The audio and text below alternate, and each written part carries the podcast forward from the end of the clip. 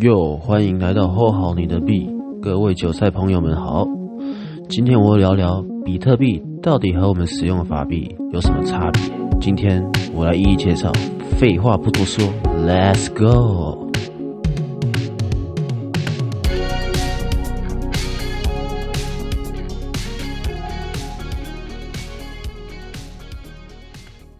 第一个稀缺性，以世界储备货币美金来说，自从一九七一年美国总统尼克森宣布美元和黄金脱离挂钩，意思就是没有任何资产可以担保美元的价值，代表美国政府就能印钞，美金能在全世界消费，钱变多了，但是物质却变少了，物价自然就会上涨，形成我们所谓的通货膨胀。尤其在没有自己法币的国家。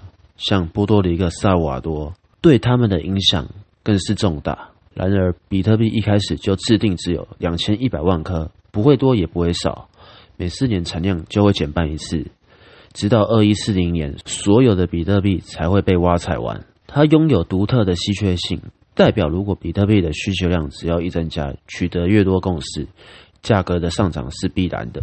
第二个，去中心化，我个人认为这是比特币最大的优点。比特币不像法币，会因为国家利益而产生操作改变。像美国就能疯狂印钱救他们自己的国家，造成我们全世界通货膨胀。再举个例子，二零一六年，印度宣布把五百和一千元的纸钞作废，充公人民的黄金。我们使用的钱真的安全吗？你很难确保，在我们国家台湾，永远不会发生这种情况。相对的，比特币网络是去中心化的，点对点来维护。没有政府机构在中间操作，只要有网络，你就能自由参与挖矿以及交易，相当的民主。比特币是由全世界共同维护的，不管哪个国家和机构都无法干涉。第三，透明及匿名性，相信我们大部分的人都会把钱放在银行，包含我也不例外。但是你知道这些钱会被银行如何利用吗？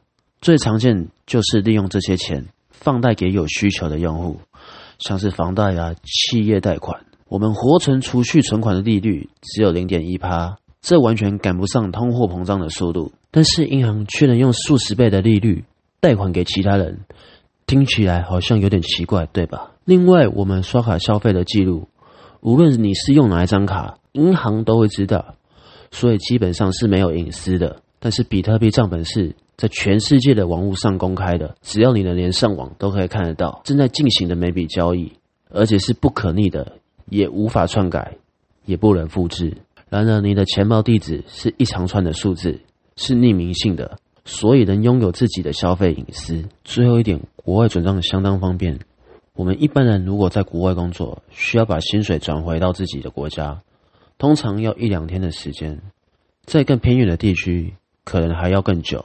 手续费也不算便宜，相对来说，比特币它没有国界限制，交易更为快速，只要十分钟就能把你的比特币从非洲汇款到台湾来了，有效的减少时间和金钱上的成本，让国外汇款更为便利。那比特币的缺点有哪些呢？第一，比特币因为是去中心化的，交易是不可逆，如果你今天发送出一笔交易，是无法取消的，只能再请求对方。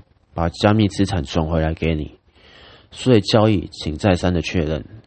第二，如果忘记钱包的私钥或是助记词，你的加密资产将永远消失。加密货币不像银行有客服可以身份认证，再找回你的账号密码，所以请确实保管好你的私钥，也不要让任何人知道。第三点，加密货币的价格波动相当的大，一天有十八的涨跌是相当的正常的。